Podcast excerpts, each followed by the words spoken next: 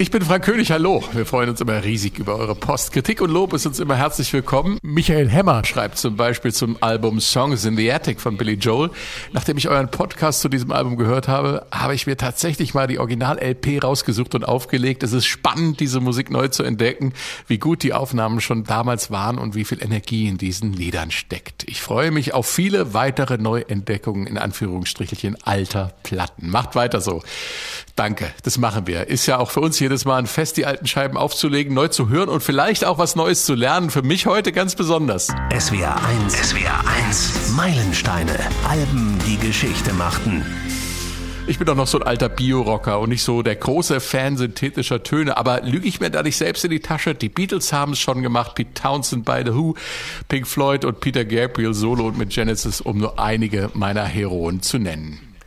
Sie alle haben mit künstlichen elektronischen Klängen experimentiert. Kraftwerk haben allerdings gesagt, wir machen alles synthetisch und sie haben damit die Musik revolutioniert. Viele von euch haben an meilensteine.swr.de geschrieben, macht doch mal was zu elektronischer Musik, besonders zu Kraftwerk. Einer davon ist Sascha Simnovek. Äh, wird's nicht langsam mal Zeit, die deutsche Band in den Fokus zu nehmen, welche den meisten Einfluss auf die gesamte westliche Popmusik, teilweise auch Rockmusik der letzten 45 Jahre hatte? Kraftwerk aus Düsseldorf. Und weiter schreibt er, Falls ihr Lust auf einen Co-Moderator habt, der neben gutem Kraftwerkwissen auch über eine spannende berufliche Begegnung mit Ralf Hütter in den Dieter Dirks Studios Ende der 90er Jahre berichtet und Einblicke in die Arbeit von Ralf und Florian geben kann, dann würde ich mich geehrt fühlen, mitzumachen. Tja. Und da ist er. Herzlich willkommen, Sascha Simnovek. Ich bin mega gespannt, was du zu berichten hast. Hallihallo und vielen Dank. Ich fühle mich sehr geehrt, in dieser Kultsendung mal endlich dabei sein zu dürfen. Prima. Und außer SWRs Musikredaktion ist unser Musiknerd dabei. Hallo Stefan Fahrig. Hallo, ich bin Stefan und ich freue mich, heute bei diesem Meilenstein dabei sein zu dürfen.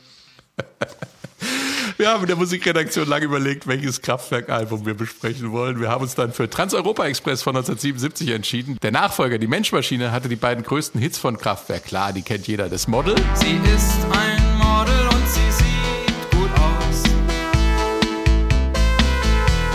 Und die Roboter. Wir sind die Roboter. Wir sind die Roboter. Zwei große Hits auf dem Nachfolger, aber trotzdem gilt Trans-Europa Express als ganz besonders einflussreich. Findet sich praktisch auf jeder Album-Bestenliste und der amerikanische Musikjournalist Randall Roberts feiert es sogar 2014 als Most Important Pop Album of the Last 40 Years. Und so klingt der Opener Europa endlos. Europa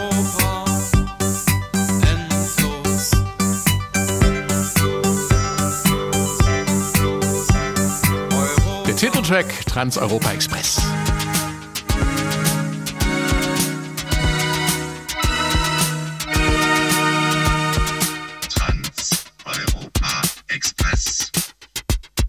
Trans-Europa Express. Oder hier die Schaufensterpuppen waren in der englischen Version als Single-Auskopplung Platz 25 der englischen Hitparade.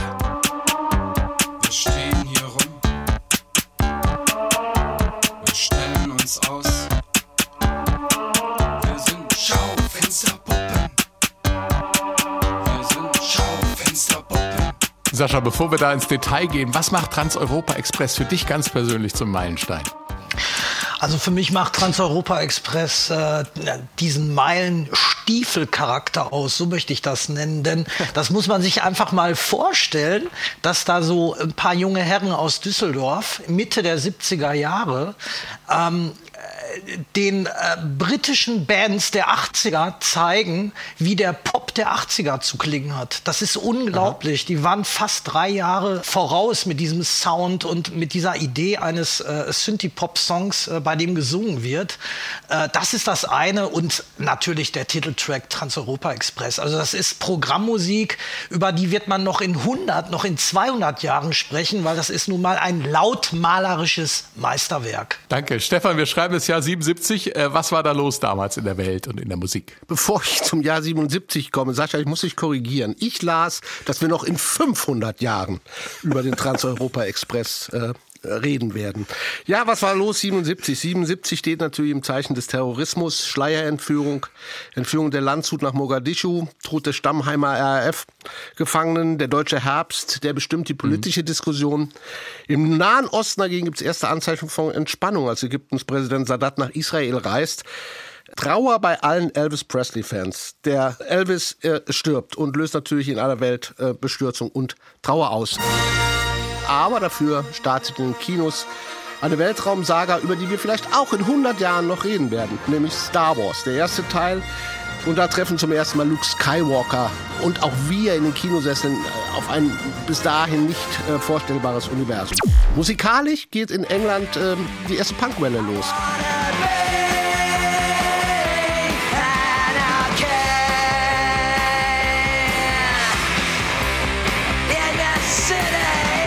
Ja, die Sex Pistols, The Damned, The Vibrators, The Clash, um nur mal ein paar bekannte Bands zu nennen.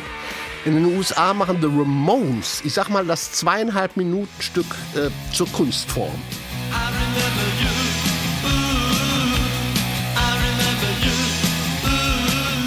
Ja, und die deutschen Charts dagegen werden ein bisschen bevölkert von Bonnie M. Aber Smokey, ja. This is the story of Ma Baker, the meanest cat from old Chicago town. Aber auch der Deutschrock emanzipiert sich. Lindenberg ist schon da und Westernhagen auch. Elektronisch sind Kraftwerk nicht ganz allein. Wir haben Jean-Michel Jarre mit Oxygen, Emerson Lake and Palmer mit Works One, Pink Floyd, Animals und auch die deutschen Elektroniker von Tangerine Dream sind auf der Suche nach neuen Klangwelten. Ja, und wie erwähnt, während in England der Punk abgeht, ja, da sehen wir Kraftwerk auf dem Cover von Trans-Europa Express. Spießig, kitschig, deutsch. Sehr schön. Ich erinnere mich übrigens auch noch sehr lebhaft an das Jahr 77. Ist mir gerade so bei deinen Schilderungen aufgefallen. Sascha, du bist Musiklehrer, Musiker, Keyboarder und du hast ja schon immer äh, schon in deinem, ich nenne es jetzt mal Bewerbungsschreiben für diesen Podcast erzählt, dass du eine besondere Beziehung zur Musik von Kraftwerk hast und äh, das hat unter anderem damit zu tun, dass eine deutsche Produzentenlegende, äh, Dieter Dirks nämlich, einer der Väter der Krautrock-Ära und der Mann, der die Scorpions zur Welt rumgebracht hat, ähm, äh, dass du was mit dem zu tun hattest. Erzähl. Ja, das ist richtig. Also der Hintergrund ist, dass ich in den 90er Jahren mit äh, meinem Freund, mit dem habe ich früher Musik gemacht, in der Band gespielt. Und der hat in Köln eine äh, Multimedia-Firma mit Dieter Dirks äh, zusammen gegründet. Ähm, pff, der Hintergrund ist jetzt egal. Das, das kam also zustande. Und äh, dadurch ähm, habe ich natürlich dann auch persönlich Dieter Dirks äh, kennengelernt. Ich äh, war Sounddesigner und habe Komposition gemacht für diese Multimedia-Firma. Und ähm, das war ja in Köln, in den, im Mediapark gibt es heute noch. Ähm, Dieter Dirks selbst war eigentlich so gar nicht vor Ort. Den haben wir aber ab und zu mal in den Dirks-Studios in den Stommeln vor Köln besucht. Und also muss ich erst mal sagen, ein super Typ, dieser Dieter Dirks. Also du hast dich total äh, zu Hause gefühlt, wenn du da ankamst. Das war so familiär. Und wenn man so diesen ganzen Hintergrund verfolgt, auch dieser ganzen Bands, die da aufgenommen haben, die sind ja teilweise auch monatelang geblieben und haben ihre Platten bei Dieter Dirks aufgenommen. Und ich konnte also äh, äh, richtig äh, nachvollziehen, woran das lag. Also ein ganz toller Mensch, dieser Dieter Dirks. Und der kannte natürlich alle. Und äh, im Rahmen dieser Firma haben wir so ein paar äh, Multimedia-CD-ROM-Produktionen gemacht, auch im musikalischen Bereich. Und dann kam irgendwann die Idee auf, Mensch, Kraftwerk, deutsche Elektronikband.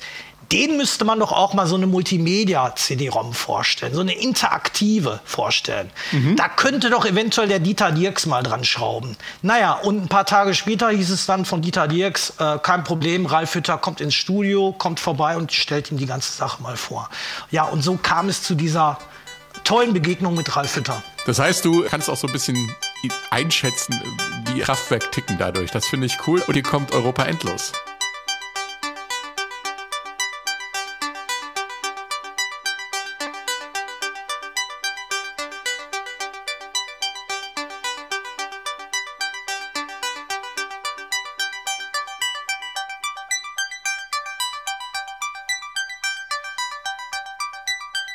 Ja, das Interessante bei dem Intro ist ja, dass der Ralf Hütter ähm, das nicht mit einem- am Keyboard eingespielt hat, sondern dass er das mit so einem äh, ersten Sequenzer äh, einprogrammiert hat. Und sozusagen, der hat ganz lange an, dieser, an diesem Motiv geschraubt. Ähm, das äh, beschreibt der Karl Bartos in seinem Buch. Die sind ja zwischendurch dann auch auf Tour gegangen, haben die Songs mal ausprobiert und äh, äh, der hat da also sehr lange dran rumprogrammiert und rumgeschraubt, bis das dann irgendwann so klang, so wie wir es jetzt hören, seit 45 Jahren. Und seit fünf Minuten. Ja. Ja, das ist halt das Besondere, ne? Dieses Monotone. Das wird so richtig schön lang ausgereizt. Aber es ist auch, Sascha, muss man sagen, durch diesen Sequencer, den sie zum ersten Mal haben auch für sich bauen lassen, muss man ja, Ja. sagen, Genau. bekommt es erst diese akkurate Zeitdynamik. Ja? Vorher war Genau. es ja alles noch ein bisschen ähm, ähm, von menschlich gespielt und so bekommt es wirklich diese, diese wahnsinnige Synthesizerhafte, klare Harmonik, Präzision, klare ne? Präzision. Ja, ja. Die äh, Synthi-Drums sind übrigens live eingespielt worden. Also die haben dieses, äh, diese Sequenz, diese Melodiesequenz, haben die als praktisch wie ein Metronom auf Band aufgenommen und haben dann alle weiteren Instrumente dann ähm, mit, mit Hand drauf gespielt. Europa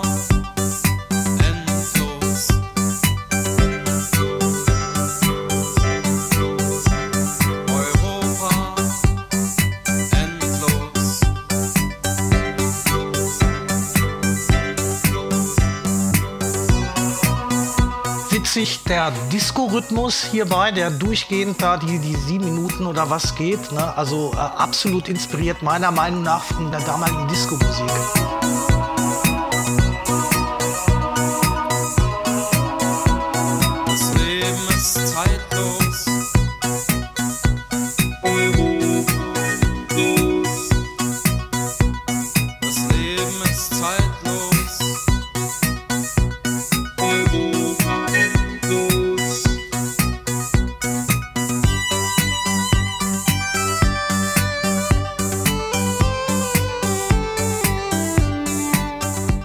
Endlos natürlich nur ein kleiner Eindruck. Wie immer äh, kann ich euch allen nur empfehlen, das Album im Anschluss nochmal komplett zu hören. Stefan, nachdem wir über die Tracks gesprochen haben, die wir heute besprechen wollte, wollen, werden, hast du mir eine, hast du mir eine Nachricht geschickt äh, und zu jedem Song ein paar Themen notiert, die dir wichtig waren. Bei Europa Endlos stand da nur, ich persönlich stehe total auf Europa Endlos. Lass uns teilhaben, warum? Ja, weil das hat so verschiedene Aspekte. Einen haben wir schon mal angesprochen, es ist diese enorme Präzision, die äh, auch diese Platte aufmacht. Und wir werden gleich in diese, in diese technische Welt hereingeführt mit diesem langen Motiv, das sehr klar, sehr eindeutig spielt. Das ist ja fast ein EKG, was da abläuft. Ja, du hast dieses du und aus diesem EKG ergeben sich dann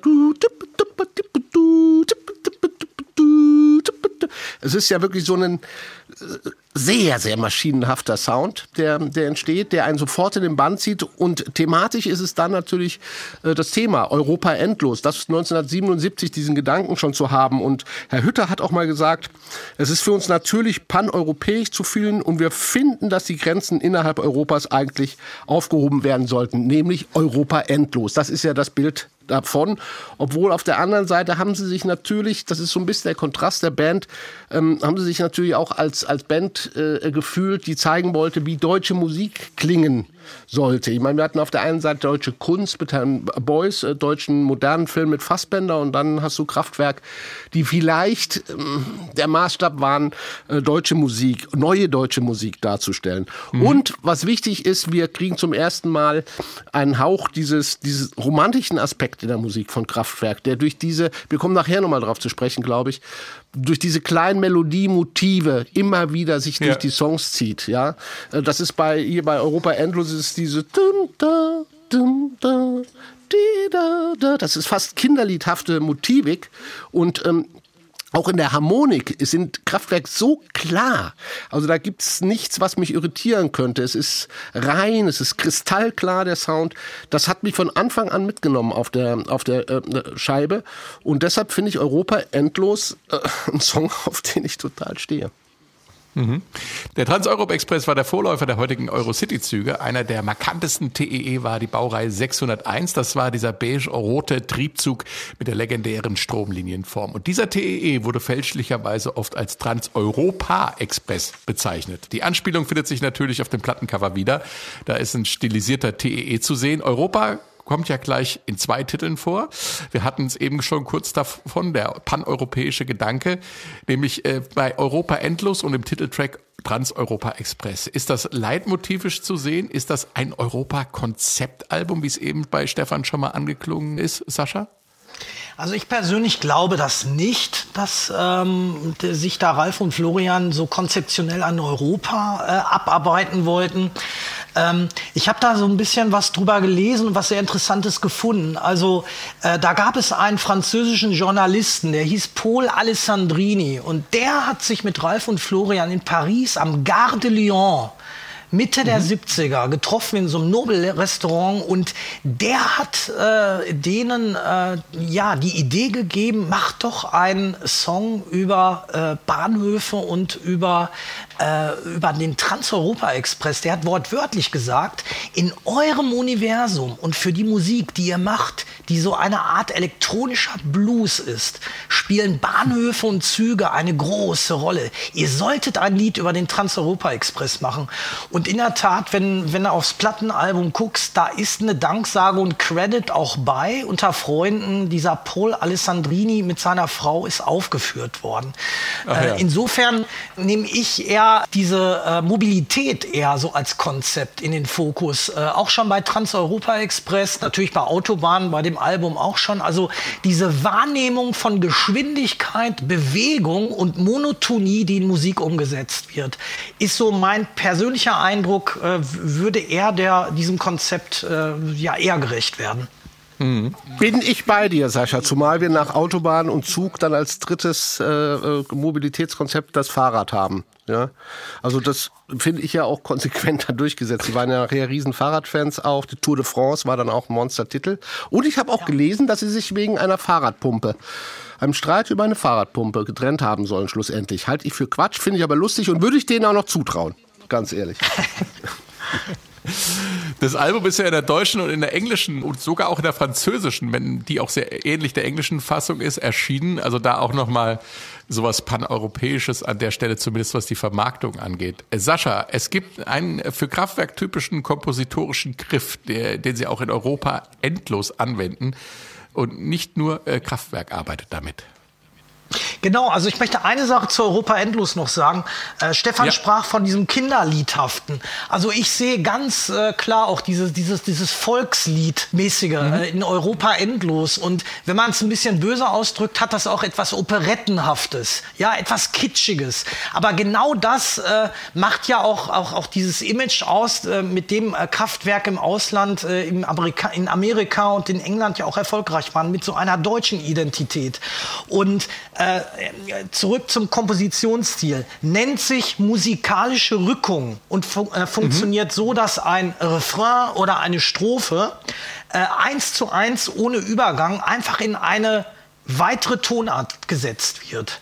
Ähm, da gibt es ganz zahlreiche Beispiele in der Welt der Rock-Pop-Musik. Eins möchte ich mal aus den 60er Jahren nennen, und zwar von den Beach Boys, ähm, Good Vibrations. Wenn man sich da den Refrain anhört,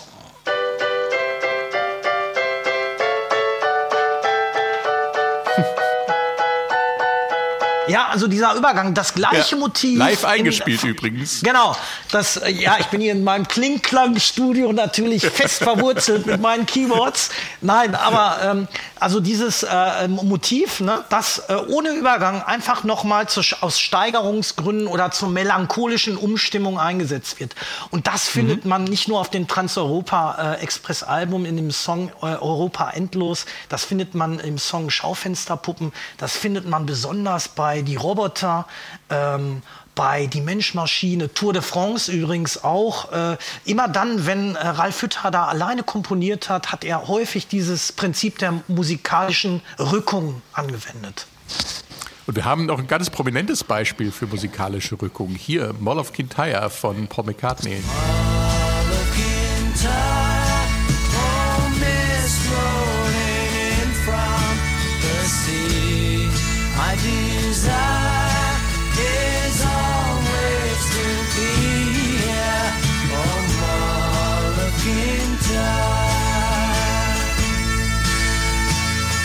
Und jetzt. genau, da, da geht es über in die andere Tonart. Ähm, und äh, bei Europa Endlos haben wir auch eine Stelle bei rausgesucht. Flüsse,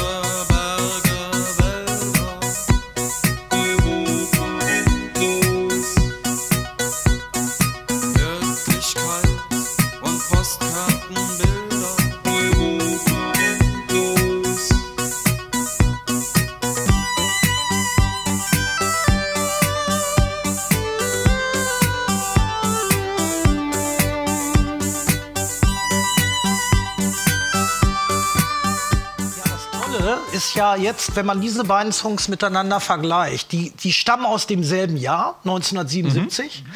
Äh, das McCartney-Stück ist sogar einen Tacken später rausgekommen. Ähm, beide Songs haben eine volksliedhafte Melodik. Und beide ähm, funktionieren nach diesem Rückungsprinzip. Ich, ich fand das faszinierend. Ich habe das per Zufall diese, diesen, diesen Song auch entdeckt und mir so gedacht, also von McCartney, der Song, habe mir gedacht, Mensch, Mensch, der McCartney, der hat wie Hütter diese, diesen einen Song komponiert. Und äh, ja, fand ich passte ganz gut jetzt äh, aus meiner Sicht mal, dass diese beiden Songs miteinander zu vergleichen. Entschuldigung, Sascha, Entschuldigung. wobei ich Glaubst du eure? Eu Euphorie ein ich wenig nicht. auf den, auf den Boden zurückholen möchte, weil äh, in der Rockmusik gerade hinten, wenn du die letzte Bridge hattest, meistens hinten nach dem letzten Verse immer mal wieder eine Rückung drin war, um hinten raus nochmal den ganzen Song interessant zu machen. Aber ich finde es interessant, dass sich Kraftwerk an, diesem einfachen Mittel bedient, obwohl ich auch glaube, dass es an dem Sequencer lag. Einfach, du musstest diesen, diesen, diesen rhythmisch monotonen Klangfolgen einfach auch ein neues Podest, eine neue Ebene geben, um sie weiter interessant zu halten.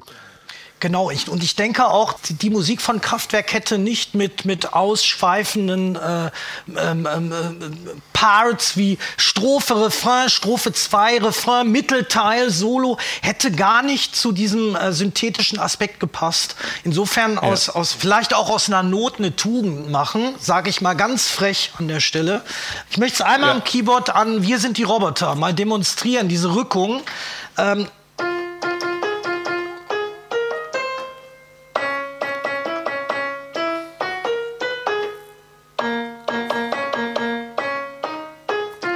Also, das ist der Song. Das ist Ja. der Song. Diese Melodie, die wird durchgehend durch drei Tonarten gejagt. Ohne Übergang. Und das ist der Song eigentlich. Ja? Okay. Und da ist äh, die Roboter ein besonders gutes Beispiel für. Aber es ist einfach eine geniale Melodie und genial gerückt. So, wir rücken jetzt auch mal. Einsteigen, Türen schließen und Vorsicht bei der Abfahrt. Ich glaube, so wurde das damals noch am Bahnsteig angesagt. Eine Bahnsteigkarte muss man damals, glaube ich, nicht mehr kaufen, 1977. Hier kommt der Trans-Europa Express auf der Vinylausgabe der Opener der zweiten Albumseite.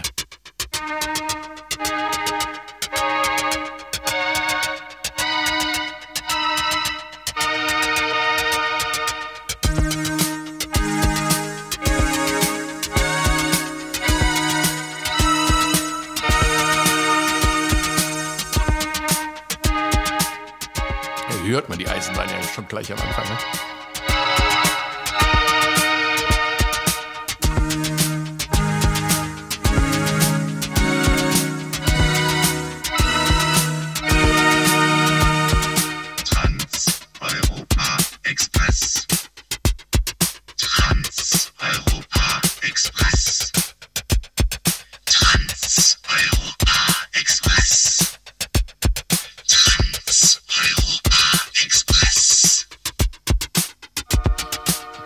Fährt er vorbei, der Trans-Europa Express.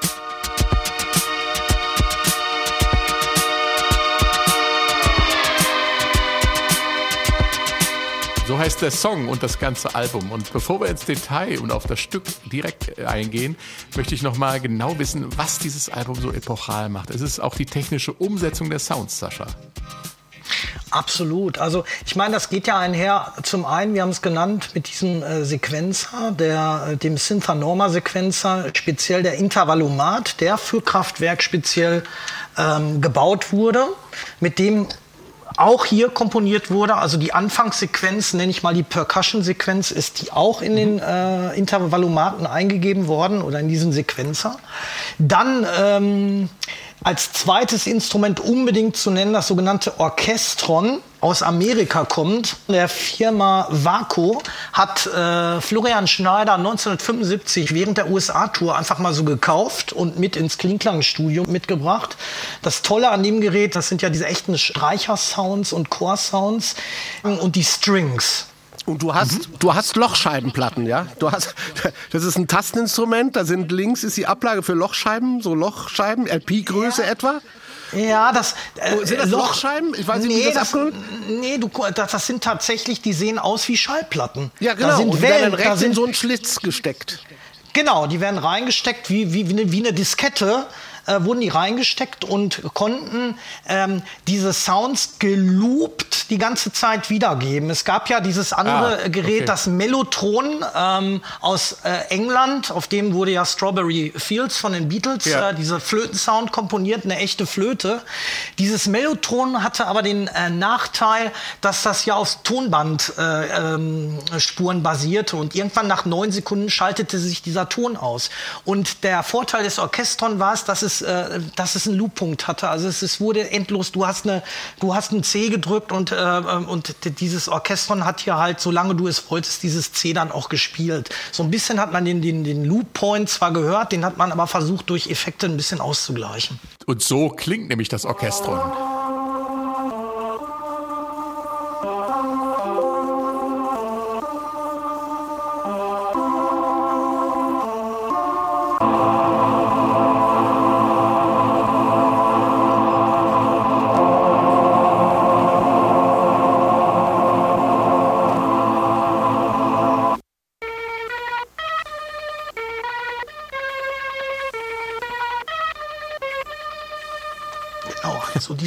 Speziell. Low Fidelity Touch, ne, der in den 90er Jahren ja auch so, so äh, heiß begehrt war. In den 70er Jahren war das natürlich krass, so einen äh, Sound zu hören von, von da, da dachte man ja wirklich, da ist ein Chor irgendwie im Studio, ist vielleicht mit einem Ja. nicht so ganz guten Mikro aufgenommen worden, aber das war das Besondere an diesem Sound. Genau, also wir haben das Orchestron und den Sequencer. Der Sequencer, der quasi auch immer diese, diese Loops macht, ne? Also Sequenzen wiederholt, ist ja auch der Sinn, oder? Nur um das genau. nochmal zu erklären, was er genau tut. Wenn wir schon bei den technischen Neuerungen sind, das Video spielt ja auch mit einer technischen Innovation, allerdings einer aus den späten 20er Jahren, der sogenannte Schienenzeppelin, ein Eisenbahntriebwagen, der von einem Propeller angetrieben wurde. Irres Ding. Ein Video wie aus der Eisenbahnromantik, da haben SWR und Kraftwerk was gemeinsam. Stefan, diese technischen musikalischen Innovationen haben dann ja auch andere Musikrichtungen inspiriert. Wir hatten es ja eingangs schon davon, wenn nicht sogar revolutioniert. Ja, also ich sag mal so, Autobahn war ja schon so ein äh, kleiner Dance-Hit in den USA. Da war das Publikum aber eher, ich denke mal, so die White College Kids, die drauf abgefahren sind. Und mit Trans-Europa Express und diesem, wie, wie wir es schon besprochen haben, diesen äh, klaren, rhythmischen Beat, der sehr funky ist, und jedem Human Touch oder jede, die, jedem Menschlichen entbehrt, äh, kamen auch die DJs in den USA drauf, ähm, sich dieser Beats zu bedienen. Und im Prinzip basiert alles, was wir an elektronischer Musik, ja, ich sag's so jetzt, alles, was wir als elektronische Musik hat, basiert auf Kraftwerk. Auch wenn wir heute mal in die Charts reinhören, auch da ist weiter in Elektronik, da gibt's Drumcomputer, da gibt's Synthesizer, da kommt der Sound aus dem Rechner und so weiter. Ob das jetzt eine Entwicklung ist, die wir als positiv empfinden, ist eine andere Frage. Aber ich denke, dass Kraftwerk mh, die Innovatoren dieser ganzen musikalischen Entwicklung waren oder anders zu sagen, Kraftwerk, die kamen ja quasi und haben gesagt, Leute, ihr müsst jetzt mal akzeptieren, dass die komplette Popmusik-Rhythmusgruppe, also alles, was ihr als wildes Schlagzeug kennt und Bass und was, das können wir alles mit einem Synthesizer erzeugen. Und darüber hinaus, dieser repetitive, sich stets wiederholende, äh, dieser, ich sag jetzt mal, darf ich das sagen, Sascha, der metronomische Furz, ja, ähm, dass der, dass der einfach dass der einfach alles erobern wird. Und da müsst ihr euch mit abfinden. Und nicht nur die Rhythmusgruppe, sondern wie wir es schon besprochen haben, auch natürlich die komplette melodische und harmonischen Elemente. Alles stammt aus dem Synthesizer. Und ähm, in den USA ist dieses Konzept sehr, sehr, sehr auf fruchtbaren Boden bei den DJs gefallen. In Detroit zum Beispiel, Detroit Techno äh, ist, hat sich daraus entwickelt, was natürlich auch daran lag, weil Detroit war eine Autostadt. Und da gab es schon eine Verbindung zu Maschinen, Autoindustrie. Das war sehr affin, was, das, das kann man jetzt nicht lang nicht, nicht vergleichen, aber ich denke mal, kulturell ist das natürlich ein, ein äh, Untergrund, der, der diese, die, diese Musik sehr aufsaugt. Und Trans-Europa Express, das war einfach auch dieser Schienensound.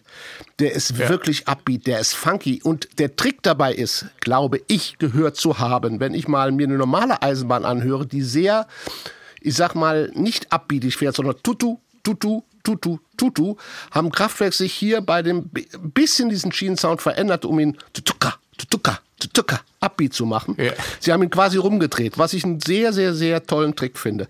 Und so Leute, berühmte DJs äh, wie Grandmaster Flash, die haben die Nummer live ungekürzt gespielt. Zwischen den anderen Disco-Nummern. Da waren zwar die Leute unten im Publikum und haben sich gedacht, wow, was ist denn das für ein stranges Zeug? Haben aber es einfach super gefunden. Ja, dass die, die, die, die haben es einfach so angenommen.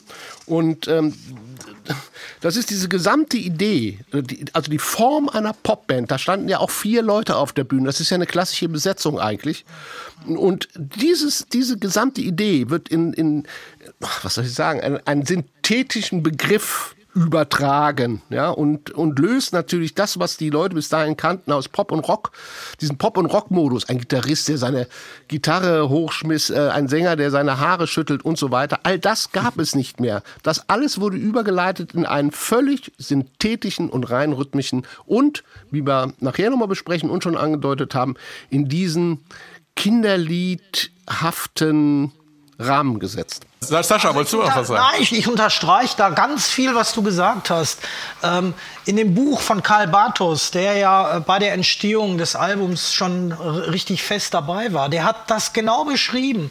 Und zwar, die sind ganz analytisch bei dem Track vorgegangen. Die haben sich erst die Frage gestellt, wie klingt eine Eisenbahn? Dann haben die analysiert. Doppelräder eines Eisenbahnwagens, wenn sie über die Lücken zwischen den Schienen roll, Schienenenden rollen, erzeugen den Rhythmus. Kam auf Tatam, Tatam, Tatam, Tatam. Die haben es ausprobiert, haben es verfeinert. Die haben gesagt, wir operieren am offenen Herzen. Wir probieren das mal live aus, bevor wir die finale Version ausprobieren. Die haben geguckt, wie, wie kommt das an? Haben noch mal getüftelt. Muss natürlich auch tanzbar sein. Und äh, so starteten die erstmal mit dem Beat. Und daraufhin kamen dann äh, diese beiden Melodienideen, Quarten, verbunden mit diesem, ich nenne das mal äh, Orient-Express-Thema. So sagt das der Karl Bartos im Buch auch. Ne?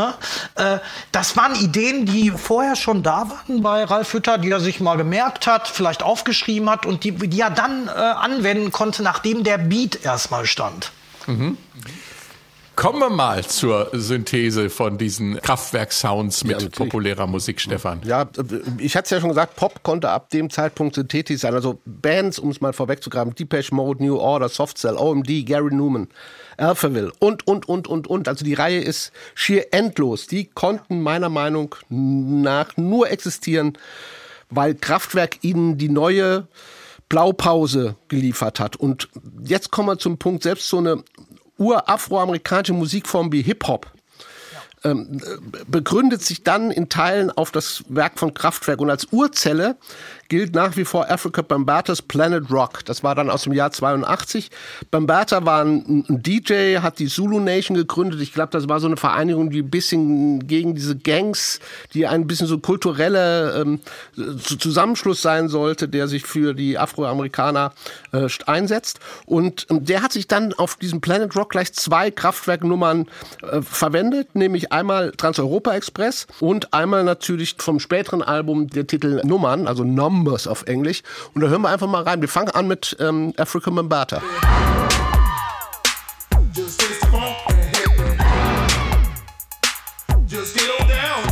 Jetzt gehen wir in den Beat von Nummern.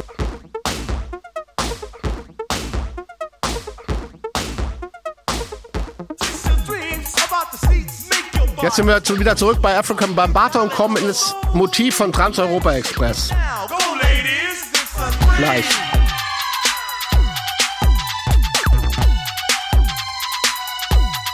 Und das ist das Original dann, ne? das wir kennen. Ja. Natürlich ein bisschen langsamer. Aber es war sehr schön zusammengesetzt. Es hat Afrika Bambata gleich erkannt, was, was die Wurzel bei Kraftwerk ist. Einmal die Rhythmik und auf der anderen Seite das, was wir immer wieder, und was ich hier mal gerne erwähne, diese kleinen melodischen Motive. Das hat Afrika Bambata sehr erkannt und in diesem Song untergebracht und damit einen Monstererfolg gehabt und er gilt als Begründer des elektronischen Hip-Hops. Ja, lass ich mal so stehen. Sehr gerne sogar. Du müsstest da den Produzenten Arthur Baker nennen. Äh, der hat das mit dem Afrika Bambata zusammen gemacht. Der, dem ist nämlich in New York aufgefallen, dass in den afroamerikanischen Haushalten dieses Album Trans-Europa Express gespielt wurde. Und das muss, muss man sich mal vorstellen. Eine deutsche Band aus Düsseldorf wird äh, in, in Harlem oder was, wird in den, äh, in den Kinderzimmern wird gehört. Das war ja unglaublich. Ja, abgefahren. Ja. Der Trans-Europa-Express Metall auf Metall und Abzug bilden übrigens eine dreiteilige Suite. Was genau dahinter steckt, erfahren wir gleich. Und apropos Sample, um das Thema kommen wir auch beim nächsten Song nicht herum. Hier ist Metall auf Metall.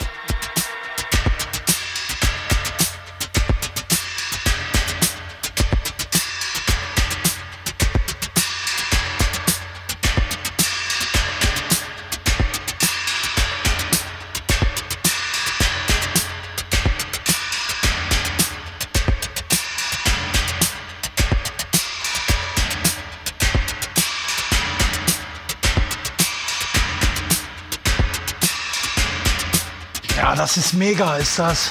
Die Idee war, der Zug fährt über eine Metallbrücke. Ah, okay. Ein Zug fährt über eine Metallbrücke, Metall auf Metall, zweiter Teil einer dreiteiligen Suite. Was hat's damit auf sich, Sascha? Ja, also in, im Buch von, äh, von Karl Bartus beschreibt er das wirklich sehr witzig. Er kommt eines Abends in die Klingklang-Studios rein und stolpert über verzinkte Waschschüsseln, Rohre und diverse Werkzeuge und stellt fest, oh, da machen wohl Ralf und Florian gerade was äh, für den Song Trans-Europa Express.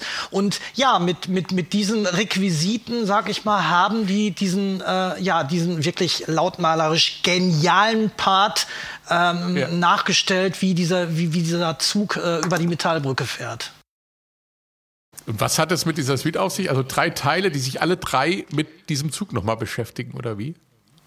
Ja, mm, also ich glaube, das ist jetzt meine Vermutung, ich glaube, ähm, dass äh, äh, da Ralf und Florian, die wollten einen langen Track machen über den Trans-Europa-Express und haben den im Nachhinein dann aufgeteilt. Das ist jetzt meine Vermutung, dass die, die Titel im Nachhinein kamen. Die Idee einfach, wie fährt so ein Zug, wie fühlt sich das an, wie hört sich das an und welche, äh, welche Strecken werden äh, durchquert mit, mit, mit dem Trans-Europa-Express. Das ist jetzt meine persönliche Vermutung.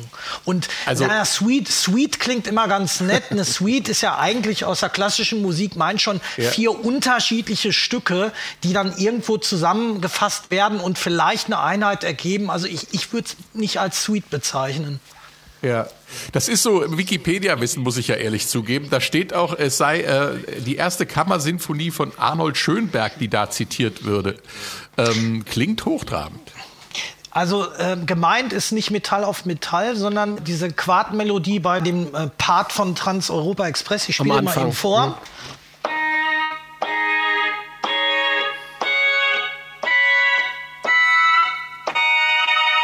Naja, und wenn man das Ganze jetzt mal äh, vergleicht äh, mit äh, Schönberg, ich spiele mal vor. Und, ah, muss ich eben den Sound. In Hörner nehme ich an. So, Sound ist da. Ja, genau, die Trompete. Trompete. Also, äh, so klingt das bei Schönberg. Ich höre da jetzt kein Zitat. Ähm, es gibt natürlich auch noch von Raumschiff Enterprise, gibt es dann das hier noch. Wird auch mit Quarten gespielt. Und da könnte man jetzt auf Wikipedia auch schreiben, der Hütter, der zitiert da den, den Captain Kirk. Ne? Also ähm, ich finde es schwierig. Ich glaube eher, dass die Idee der Quarten aus der Jazzmusik kommt. Denn äh, Ralf Florian, die waren ja ausgesprochene Musikrezipienten, haben Jazz aufgesaugt, haben den, äh, die, die, die Musik der 60er Jahre aufgesaugt. Also da kann ich mir eher vorstellen, dass äh, die Idee der Quarten äh, so aus dieser Richtung stammt.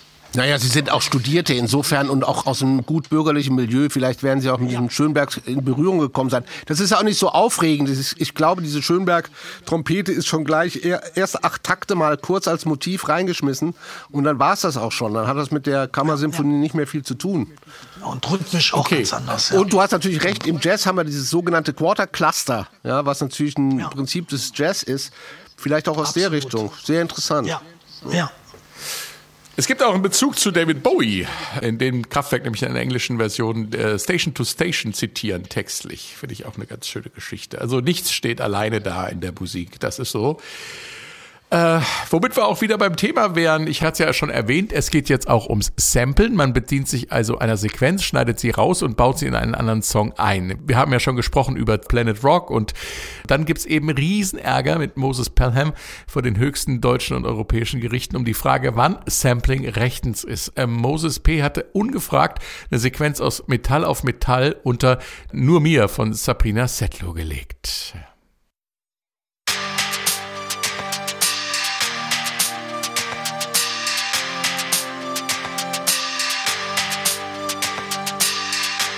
Seit über 20 Jahren beschäftigen sich die Gerichte damit. Äh, Wir werden das auch hier nicht klären können. Wir sind ja auch keine Juristen. Aber Sampling selbst kann ja nicht so das Problem sein. Es ist eine eigene Kunstform und kommt gerade auch im Hip-Hop ständig vor. Wir müssen aber unterscheiden zwischen Sampling, also dem Rausschneiden einer Sequenz, und dem Zitieren, also dem Nachspielen einer Sequenz. Oder, Sascha? Absolut, muss man, aber dadurch, dass wir uns da über Hip-Hop unterhalten, ist das natürlich jetzt auch ganz schwierig. Ähm, will man jetzt der ganzen Hip-Hop-Musik das Samplen verbieten? Das ist wirklich ein, ganz schwierig. Aber ich gebe dir vollkommen recht, wenn du etwas nachspielst, ähm, ist es schon etwas anderes. Obwohl auf der anderen Seite kommt es ja auch auf den Höreffekt an. Wenn du es wirklich exakt gleich nachspielst, ja, Ja. und es, es klingt wirklich wie das Original, dann kann es auch piep egal sein, ob es gesampelt ist oder nicht. Meiner Meinung nach in der Popmusik. Ja, aber wir müssen, ich glaube, man muss sehen, dass natürlich aufgrund, als Samplen als Technik möglich wurde, wurde ein solches Schindluder damit betrieben. Also da wurde genommen und geholt, was irgendwie ging und als Kunstform Hip-Hop, Rap, gesampelt, verkauft. Und äh, ich persönlich bin immer der Meinung gewesen, es gehört sich, das Ding auf der Plattenhülle anzugeben. Und wenn es, darüber hat das Gericht auch entschieden, glaube ich, mit, wenn es eine bestimmte Länge erreicht, auch dafür zu zahlen. Weil der künstlerische Output stammt von jemand anderem.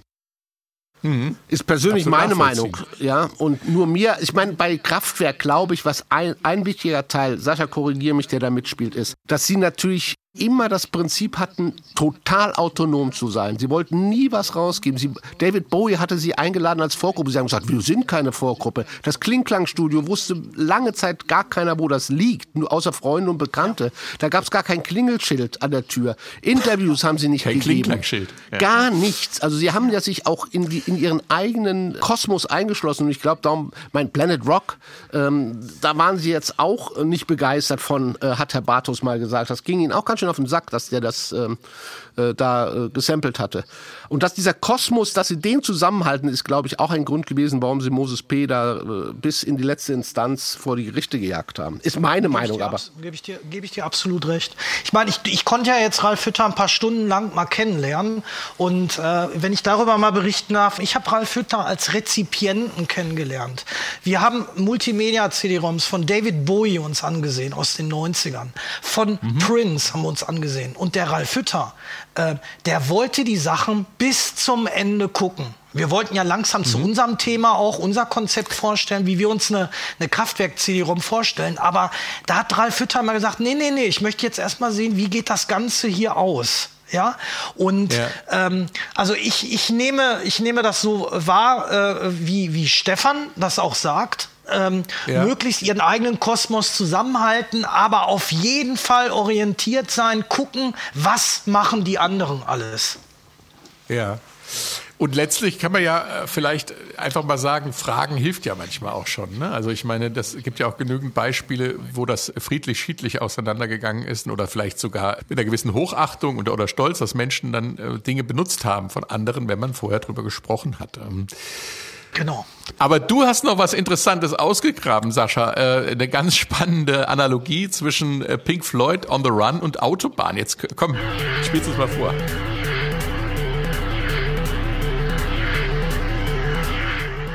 Es ist On the Run hier. Dark Side of the Moon.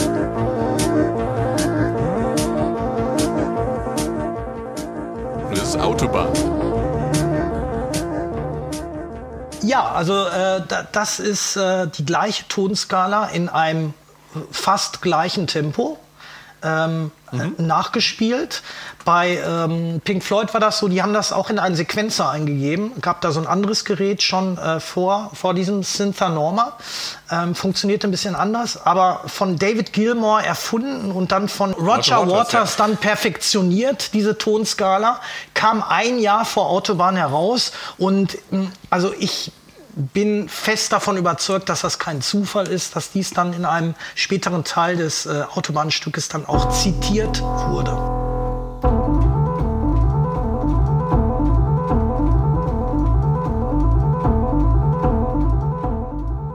So, das hat Sascha selber eingespielt hier, das Stück. Da kann man sich dann überlegen, ob das jetzt Pink Floyd oder Kraftwerk sind. Ja, wir könnten aber Pink Floyd mal Bescheid sagen, wen sie verklagen sollen. Ja? mal ein bisschen Retourkutsche. haben, die, vielleicht haben die sich ja auch untereinander geeinigt, ohne dass da groß was äh, ja, äh, in die Öffentlichkeit kam. Kann Es alles soll sein. ja auch, es soll ja auch tatsächlich schon Beispiele gegeben haben, wo äh, Dinge zufällig sehr ähnlich waren. Das ähm, hat ja das Gericht zum Beispiel bei My Sweet Lord so entschieden, dass das unterbewusst ähm, abgekupfert war. Man weiß es nicht. Ich habe es eingangs schon erwähnt. Schaufensterpuppen waren Hit in, äh, im Vereinigten Königreich. Äh, da hieß die Nummer natürlich Showroom Dummies. Klingt irgendwie auch schöner als Schaufensterpuppen, finde ich. Ich weiß nicht. Die deutsche Version klingt so.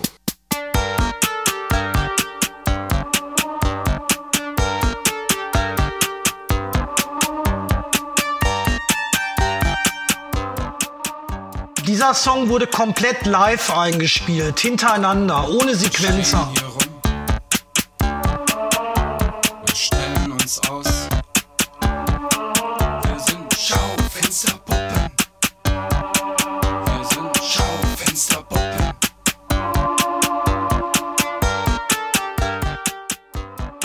Schaufensterpuppen, Stefan.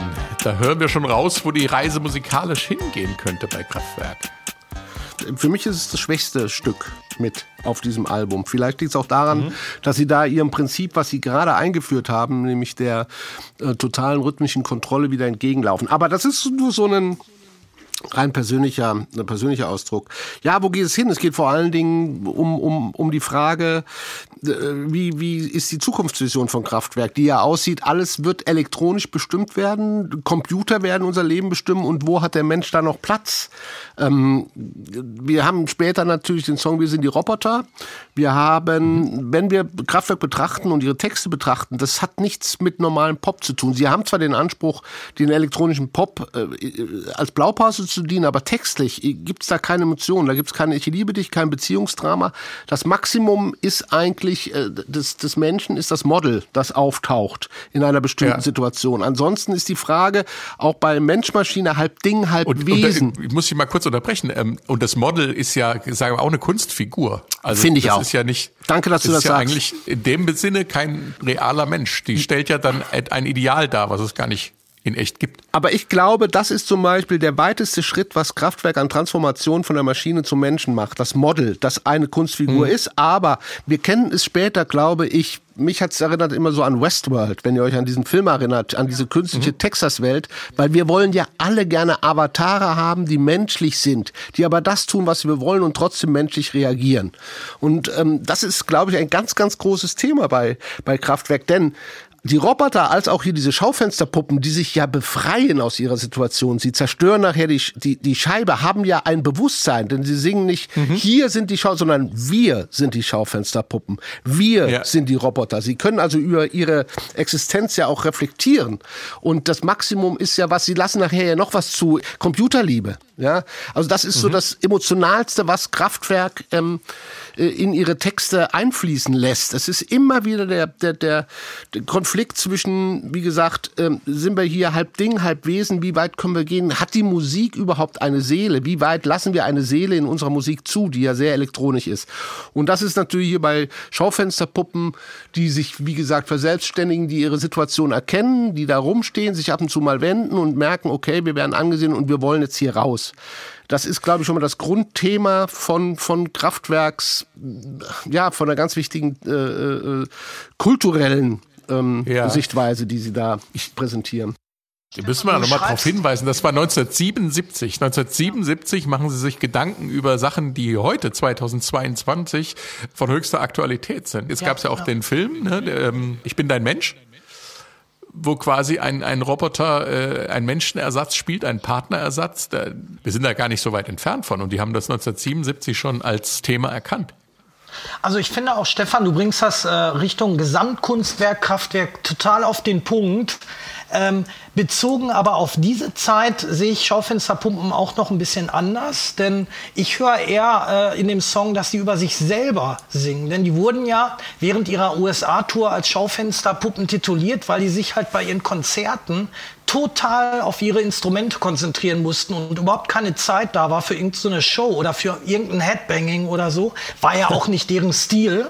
Die mussten Nee. sich also extrem auf ihre äh, ungestimmten Synthesizer konzentrieren, dass alles technisch funktioniert. Ähm, und äh, die sind während ihrer Aufnahmen ja auch ähm, immer äh, zwischendurch äh, tanzen gegangen, in die Clubs gegangen. Und ich höre da so ein bisschen in Schaufensterpuppen das auch so ein bisschen äh, mit dem Augenzwinkern heraus. Ne? Ihr seht uns als Schaufensterpuppen, aber wir brechen jetzt hier aus und wir gehen jetzt, nachdem wir aufgenommen haben oder ein Konzert gespielt haben, gehen wir jetzt in die Clubs und tanzen. Ich bin da voll bei dir, Sascha. Nur man hätte, was ich halt meine, ist, sie hätten natürlich auch das Bild kommen, ihr seht uns als ähm, Knöpfchendreher, als blöde Knöpfchendreher, ja. Aber sie nehmen natürlich eine Kunstfigur der Schaufensterpuppe und sie führen es ja auch nach, nachher bei Mensch-Maschinen ins Extrem. Sie werden selber live zu Robotern. Dass sie transformieren total Vollziehen die Transformation auf jeden völlig Fall. in auf diese Welt Fall, hinein. ja. Ne? Und ich glaube, Ja. da ist, weil wir einfach davon geredet haben, es zeichnet sich was ab. Und ich glaube, bei Schaufensterpuppen, das ist so ein Ding, ver verknüpft mit der ganzen technischen ähm, Umgebung durch den Trans-Europa-Express und was wir noch alles haben mit dem, mit dem äh, ganzen Metall auf Metall, ist das so eine Transformation Mensch-Maschinenwesen, an denen, an denen sie irgendwie arbeiteten, dass sie beschäftigten die ganze Zeit. Ja. So, und jetzt wollen wir noch die Melodie feiern, die Hommage von Kraftwerk an Franz Schubert.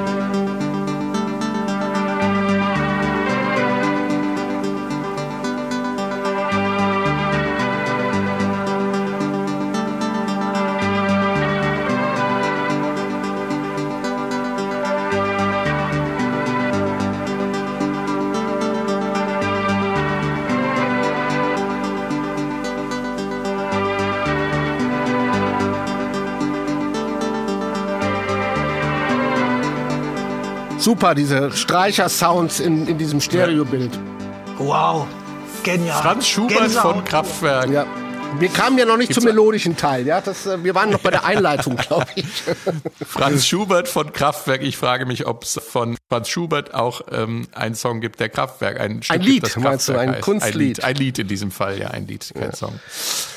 Stefan, du hast mir im Vorfeld geschrieben, äh, Kraftwerk und die Magie der kleinen Melodiebögen. Hier würde ich gerne ein paar Beispiele Ja, ein paar, Beispiele, ha- ein paar Beispiele haben wir schon gehört. Ich wollte es jetzt bis zum Schluss aufbewahren, aber es hat sich natürlich von Anfang an offenbart, was, was, dass es ein, ein stilprägendes Prinzip bei Kraftwerk ist, diese Einsetzung von dieser, dieser kleinen Motivik. Wir hatten es vorhin bei Europa Express, dieses da, da, di, da, da, da. Immer wieder kleine äh, Schnipsel, die man sehr leicht mitsingen kann. Es, äh, ich habe mal gelernt, äh, dass Musik, dass man Musik emotional wahrnimmt durch drei Ebenen. Entweder durch den Augenblick der Rezeption, wann man es wahrnimmt, erinnert man sich daran. Man erinnert sich zweitens entweder daran, weil der Text einen emotional anspricht oder, und das ist bei Kraftwerk ganz wichtig, vor allen Dingen in der Länge der Stücke, in der, äh, äh, in dieser Künstlichkeit der Stücke. Das dritte, man erinnert sich an Songs und das ist das Wichtigste durch Melodie. Melodie, die man mitsingen kann. Und ich glaube, das haben sie, ich kann es nicht belegen, aber ich habe den Eindruck, das ist so ein Prinzip über diese langen klaren rhythmischen Strukturen, die sehr monoton, sehr wiederholend sind, legen sie immer wieder diese kleinen Motive drüber, dass wir uns erinnern können. Sie ist ein Model und sie sieht gut aus. Ja, oder gehen wir mal hin auf Autobahn, wo sie sogar ähm, die Beach Boys zitieren, ja, mit Fahren, fahren, fahren auf der Autobahn. Großer Brian Wilson-Fan, glaube ich, Herr Hütter. Ja. Und, und hat sie gerne zitiert. Komischerweise, die Amerikaner hören heute Autobahn und verstehen natürlich Fun, Fun, Fun, wissen aber nicht, dass es umgekehrt schon das Zitat äh, Aber von das Tolle, Beach Boys Stefan, war. ist, die waren Fans von dieser Musik, haben aber gesagt, nein, wir müssen was Authentisches aus Deutschland bringen. Das ist ja das Faszinierende. Die wollten es nicht nachmachen, haben es aber dann auf diese sehr, sehr witzige Art und Weise dann doch irgendwie zitiert. Aber auf ihre, äh, ihre eigene Weise. So, jetzt bin ich wieder ruhig. Nein, äh, Sascha, ich, ich bitte dich. Ich möchte, Nein, ich höre dir so gerne zu. Du, du bringst es auf den Punkt. bitte, bitte rede rein. Und jetzt habe ich ein Beispiel mitgebracht, und zwar von Coldplay, wo wir an einem Punkt angekommen sind. Wir haben die ganze Zeit gesagt, die haben die elektronische Musik beeinflusst. Da re- hören wir die Mode und wir hören OMD und weiß der Himmel was. Aber wir kommen zu einer Band, ähm, äh, Coldplay, die ja nicht als elektronische Band irgendwie dasteht. Sie war in Nein, der das ist Biopop und Biorock im Absolut. Gut, sie, ja. sie, Ja, ja. sie beziehen sich auf U2. U2 bezieht sich wiederum in ihrer Klarheit und ihrer Struktur auch auf Kraftwerk, wenn man Bono das glauben mag. Aber das ist jetzt wirklich vielleicht ganz weit hergeholt. Auf jeden Fall, äh, auf jeden Fall haben Coldplay auch erkannt, diese, diese Kraft dieser kleinen melodischen Bögen und äh, haben sich ähm, für einen Song, für Talk, haben sie sich nämlich mal reingehört bei Kraftwerk und äh, Computerliebe. Und das klingt so.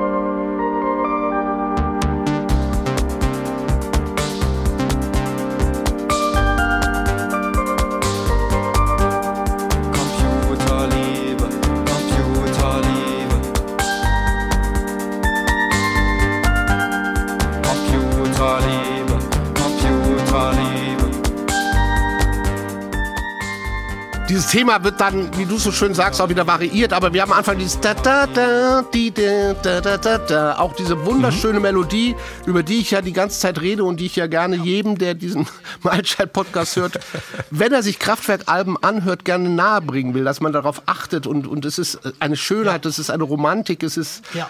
Es macht die Songs wirklich lebendig. Und Coldplay haben das Thema so schön gefunden, dass sie es sogar nicht nur, nicht nur genommen haben, sie haben es auch transformiert in einen, einen ganz anderen musikalischen Kontext, nämlich auf die Gitarre. Und das klingt dann so.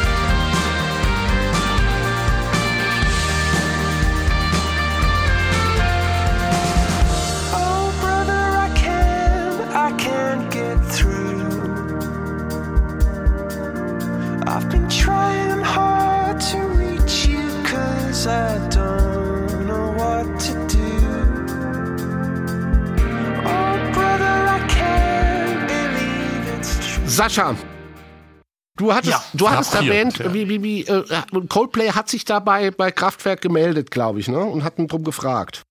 Ja, also ich habe nachgelesen, der, der Chris Martin, äh, Sänger von Coldplay, der hat ihnen einen Brief auf Deutsch geschrieben und ähm, hat erstmal geschrieben, dass er ein großer Fan von Kraftwerk ist und so weiter und so fort und äh, bittet wirklich ganz inständig darum, doch diesen tollen Song auch in einer anderen Version zu spielen. Ich denke mal, er hat äh, wahrscheinlich auch ein Demo gleich dem beigelegt, weil ich mir schon vorstellen kann, dass Ralf und Florian und Karl Bartus in dem Fall auch, der ist äh, Co-Komponist, dass äh, die da schon reinhören wollten. Ja, wie klingt das Ganze denn? Ja. Und ähm, ja, die Anekdote besagt, dass dann äh, Chris Martin total lange auf eine Antwort gewartet hat und irgendwann kam der Brief aus Düsseldorf. Er öffnete ihn und es stand nur ein Ja drin. Unterschrieben von Kraftwerk. Und äh, ja, das ist doch. Das ist doch eine super gute äh, Story, die dahinter steckt auch. Ja, und da sind wir eigentlich wieder genau aussagt. bei dem Punkt. Ne? Manchmal hilft es einfach, Dinge zu erklären und ähm, nachzufragen. Das äh, Ja, auf jeden Fall. erleichtert einem manchmal wirklich die Kunst und das Leben. Das war's auch schon wieder. Vielen Dank fürs Zuhören, vielen Dank fürs Mitmachen, ihr beiden. Das war wieder mal sehr lehrreich. Ich habe viel gelernt über elektronische Musik. Und ich sag Tschüss.